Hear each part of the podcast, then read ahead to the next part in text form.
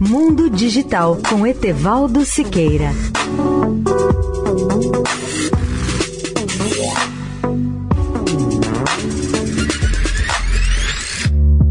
Olá, ouvinte da Eldorado.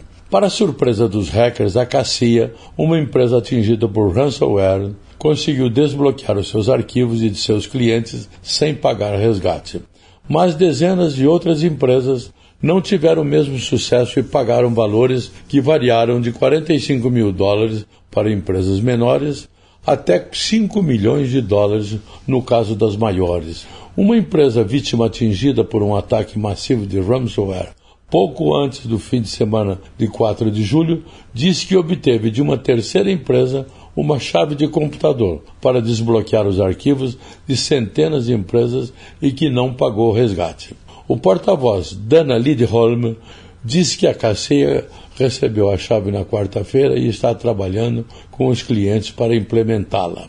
Em comunicado emitido na segunda-feira, a Cassia confirmou que não pagou o resgate pedido inicialmente pelos hackers no valor de 70 milhões de dólares para fornecer uma chave de descriptografia universal.